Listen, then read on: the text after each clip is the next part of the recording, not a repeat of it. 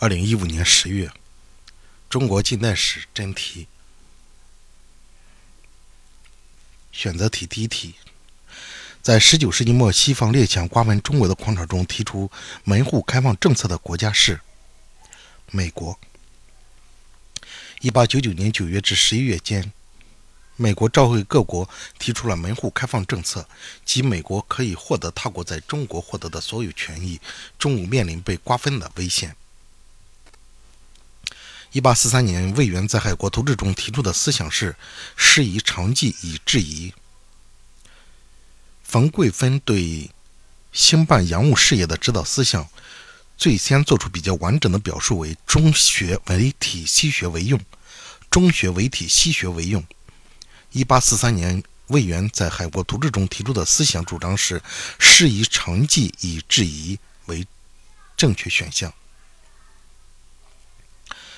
一八九八年，严复翻译的《天演论》，他用“物竞天择，适者生存”的社会进化论思想，激发人们的危机意识和民族意识。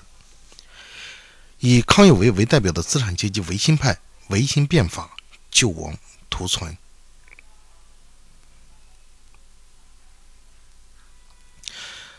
三，太平天国后期提出资政新篇这一具有资本主义色彩改革方案的人士。洪仁玕，也有人也叫他叫洪仁轩。太平天国后期，干王洪仁轩提出了资政新篇作为统筹全局的建议，所以资政新篇的作者是洪仁轩。一八六一年，清政府设立的总理洋务的中央机关是总理各国事务衙门。江南制造总局是洋务派制造的。洋务派创办的第一个规模较大、可称之为近代军事工业的兵工厂。京师同文馆是一八六二年一心创办的翻译学堂。京师同文馆，一八六一年清政府设立了总理各国事务衙门作为总理洋务的中央机关。清末的新政中，一九零一年七月改总理各国事务衙门为外务部。到十九世纪九十年代，洋务派建成的新式海军中的主力是北洋海军、北洋水师。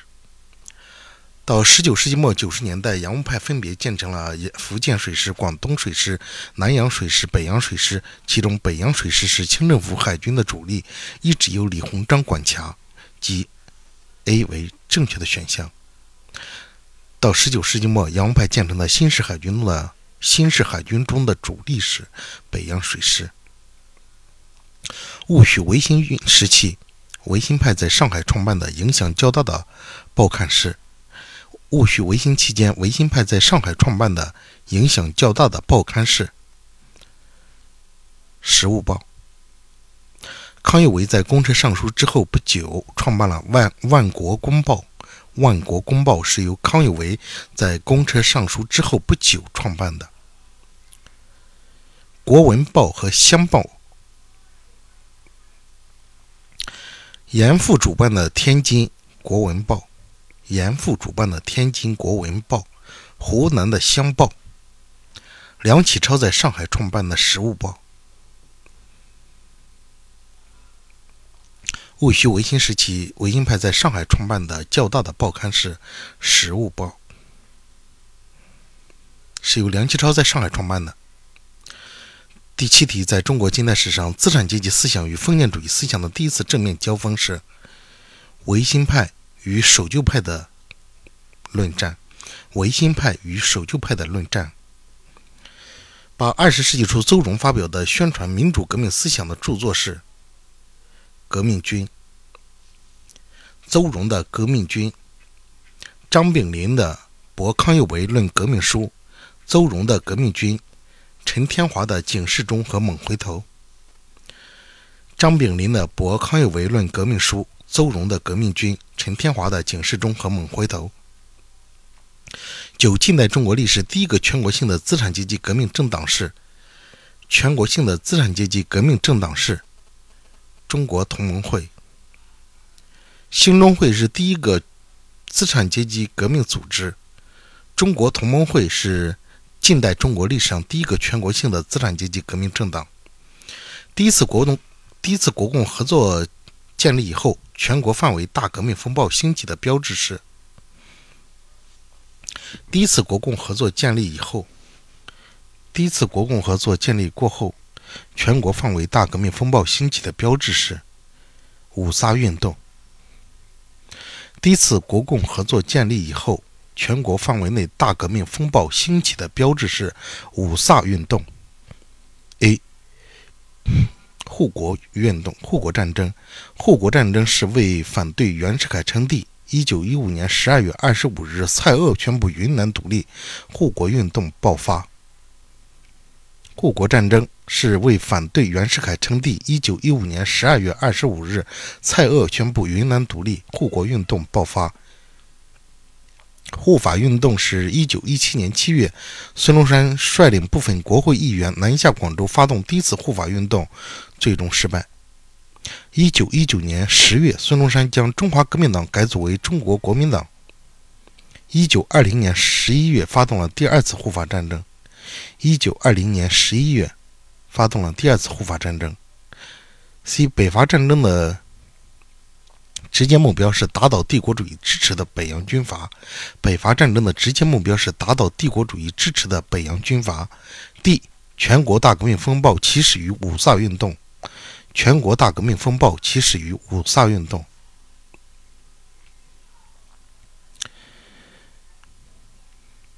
十一，一九三零年八月，国民党民主人士邓演达领导成立的中间党派是。邓演达领导的中间党派是中国国民党临时行动委员会。中国国民党临时行动委员会。十二题：一九三一年十一月当选为中华苏维埃共和国中央执行委员会主席的是？一九三一年十一月当选为中华苏维埃共和国中央执行委员会主席的是？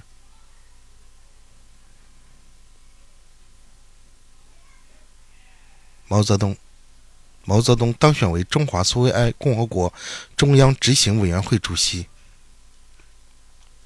一九三一年十一月，中华苏维埃第一次全国代表大会在江苏，在江西省瑞金县叶坪村举行。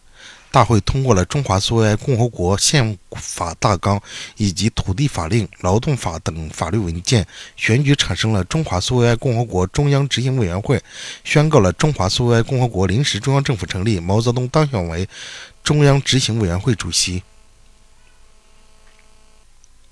十三，一九三五年一月，中国共产党召开的具有历史转折意义的会议是。一九三五年一月，中国共产党召开的具有历史转折意义的是。历史转折会议的，一九三五年一月，中国共产党召开的具有历史转折意义的会议是遵义会议。八七会议是一九二七年八月七日，中共中央在汉口召开的八七会议。八七会议召开的地点是在汉口，时间是一九二七年八月八月七日。古田会议是红四军在一九二九年十二月二十八日和二十九日在福建省龙岩市上杭县古田召开的第九次党的代表大会。一九二九年十二月二十八日、二十九日是第九次党的代表大会，在福建省龙岩市上杭县古田召开的第九次代表大会。一九三五年一月遵义会议解决军事和组织问题。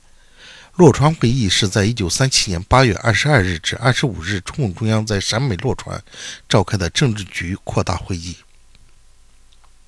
洛川会议是一九三七年八月一九三七年八月二十二日至二十五日，中共中央在陕北洛川召开的政治局扩大会议。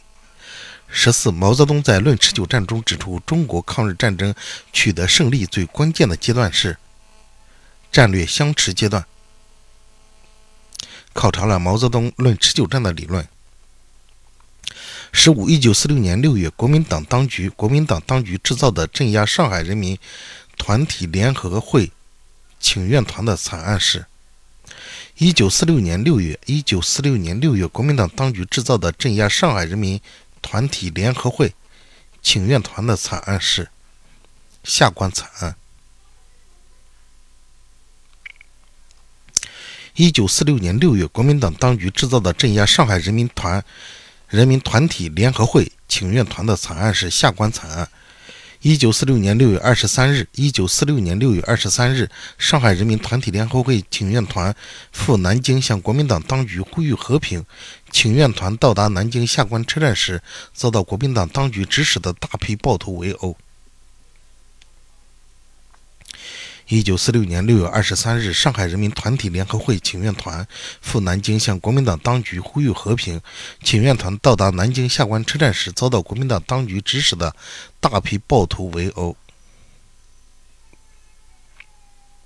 十六，一九四七年在国统区爆发的大规模的爱国学生运动是：一九四七年在国统区爆发的大规模的爱国学生运动是五二零运动。考核国民党统治时期。政治经济危机，学生运动的高涨。一九四七年在国统区爆发的大规模的爱国学生运动是“五二零运动”。一九四七年十月发布的中国人民解放军总部宣言正式提出的行动口号是：一九四七年十月发布的中国人民解放军总部宣言正式提出的行动口号是打倒蒋介石，解放全中国。考察的是全国解放战争的胜利发展。十八，新中国成立时期，社会主义国营经济建立的主要途径是输买民族资本还是没收官僚资本？新中国成立时期，社会主义国营经济建立的主要途径是 A 没收官僚资本。没收官僚资本，考察国民经济的全面恢复。新中国成立时期，社会主义国营经济建立的主要途径是没收官僚资本。十九，一九六二年初，中共中央为总结经验教训、明确工作方向召开的会议是七千人大会。考察七千人大会的召开，刘少奇向大会提交了书面报告。考点是大跃进及其纠正。大跃进及其纠正。一九六二年初，中共中央为总结经验教训、明确工作方向召开的会议是七千人大会。二十，新中国第一颗人造地球卫星发射成功的时间是一九七零年四月。一九六四年十月，中国爆炸了第一颗原子弹。一九六六年十月，装有核弹头的中近程。地地导弹发射成功，装有核弹头的中近程地地导弹发射成功。一九六七年六月爆炸了第一颗氢弹。一九六七年六月爆炸了第一颗氢弹。一九七零年四月第一颗人造地球卫星发射成功。二十一，一九七九年元旦的，一九七九年元旦，全国人大常委会发表的重要文献是《告台湾同胞书》。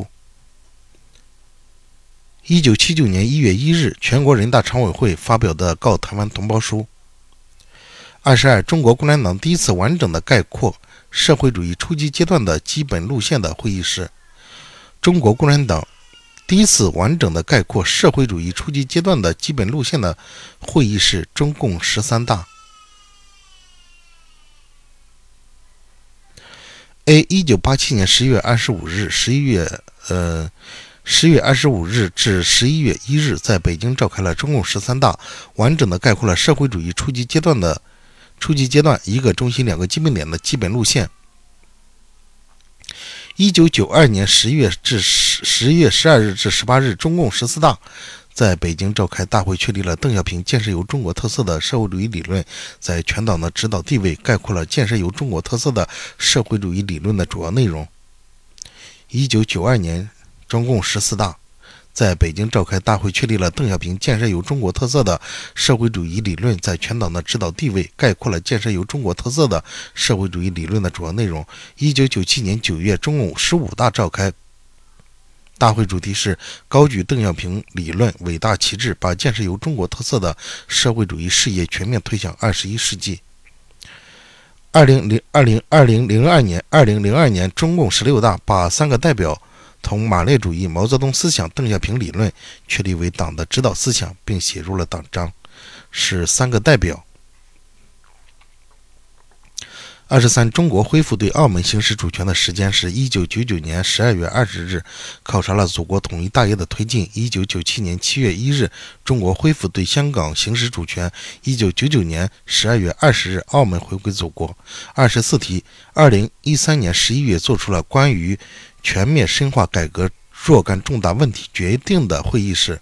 二零一三年，二零一三年做出关于全面深化改革。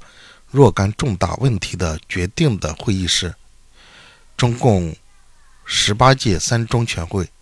中共十八届三中全会是二零一三年十一月做出了关于全面深化改革若干重大问题的决定的会议是中共十八届三中全会。二零一三年十一月，中共十八届三中全会做出了关于全面深化改革若干重大问题的决定，提出了全面深化改革的指导思想。重要方针、目标、任务、政策举措，明确了全面深化改革的总目标、时间表、路线图，成为指导新形势下全面深化改革的纲领性文件。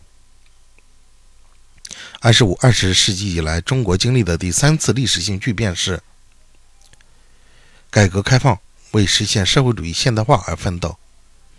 考察中国经历的第三次历史性巨变，第一次是辛亥革命，推翻了统治中国几千年的君主专制制度；第二次是中华人民共和国的成立和社会主义制度的建立，中华人民共和国的成立和社会主义社会主义制度的建立；第三次是改革开放，为实现社会主义现代化而奋斗。简答题，二十六题：近代中国工人阶级的特点。近代中国工人阶级的特点：一、受压迫最重的，因此也是革命性最强的；二是人数少，但是相对集中，便于传播和形成革命力量；第三呢，主要是由破产的农民和家庭手工业者转化而来，与农民有着天然的联系，便于结成工农联盟。近代中国工人阶级的特点：第一是深受帝国主义、封建主义、资产阶级的三重压迫和剥削，革命性最强；第二，人数虽少，但相对集中，便于形成革命力量和传播先进任务；第三，主要由破产的农民和家庭手工业者转化而来，同农民有着天然联系，便于结成工农联盟。二十七题：一九一二年建立的南京临时政府是一个资产阶级革命性质的革命政权。一九零二年建立的南京革命政府是一个资产阶级共和国性质的革命政权。为什么说一九一二年建立的南京临时政府是一个资产阶级共和国的革命政权？答案分为三点：第一点是在人员构成上，资产阶级革命派控制着政权，资产阶级革命派控制着政权；二，其次其实行的各项政策措施集中体现了中国民族资产阶级的愿望和利益，其推行的。各项政策措施集中体现了中国民族资产阶级的愿望和利益。第三，临时参议院颁布的《中华民国临时约法》是中国历史上第一部具有资产阶级共和国宪法性质的法典。为什么说一九一二年建立的南京临时政府是一个资产阶级共和国性质的革命政权？答案分为三点：第一，是在人员构成上。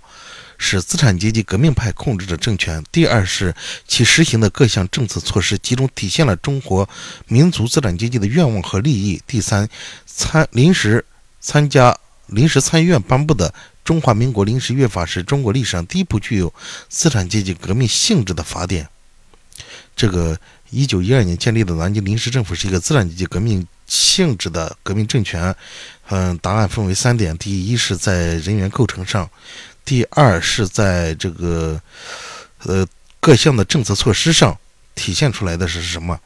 第三呢是，第三是参议院颁布的这个法典，是中华民国临时约法，就说明了它是一个资产阶级革命性质的政府。分为三点，三点，第一点是人员构成，二是政策措施，三是，三是它颁布的宪法。三湾改编的主要内容是什么？三湾改编的主要内容是将原有的一个师缩编为一个团。二是在部队中建立共产党的各级组织，将党的支部建立在连上。三是成立各级士兵委员会，部队内部实行民主管理。三湾改编成为建设共产党领导的新型人民军队的新型人民军队的重要开端。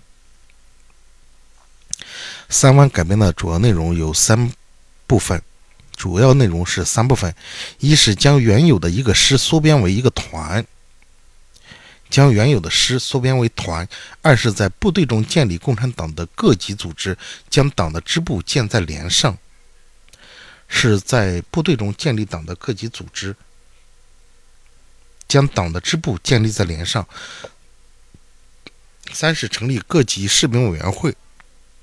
三是成立各级士兵委员会，部队内部实行民主管理。部队内部实行民主管理。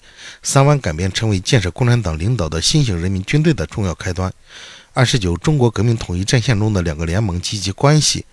中国革命统一战线中的两个联盟及其关系。这两个联盟是什么？一个是劳动者中，劳动者与劳动者的联盟，就是工人阶级跟农民阶级，呃，跟城市小资产阶级的联盟；一个是劳动者和非劳动者的联盟。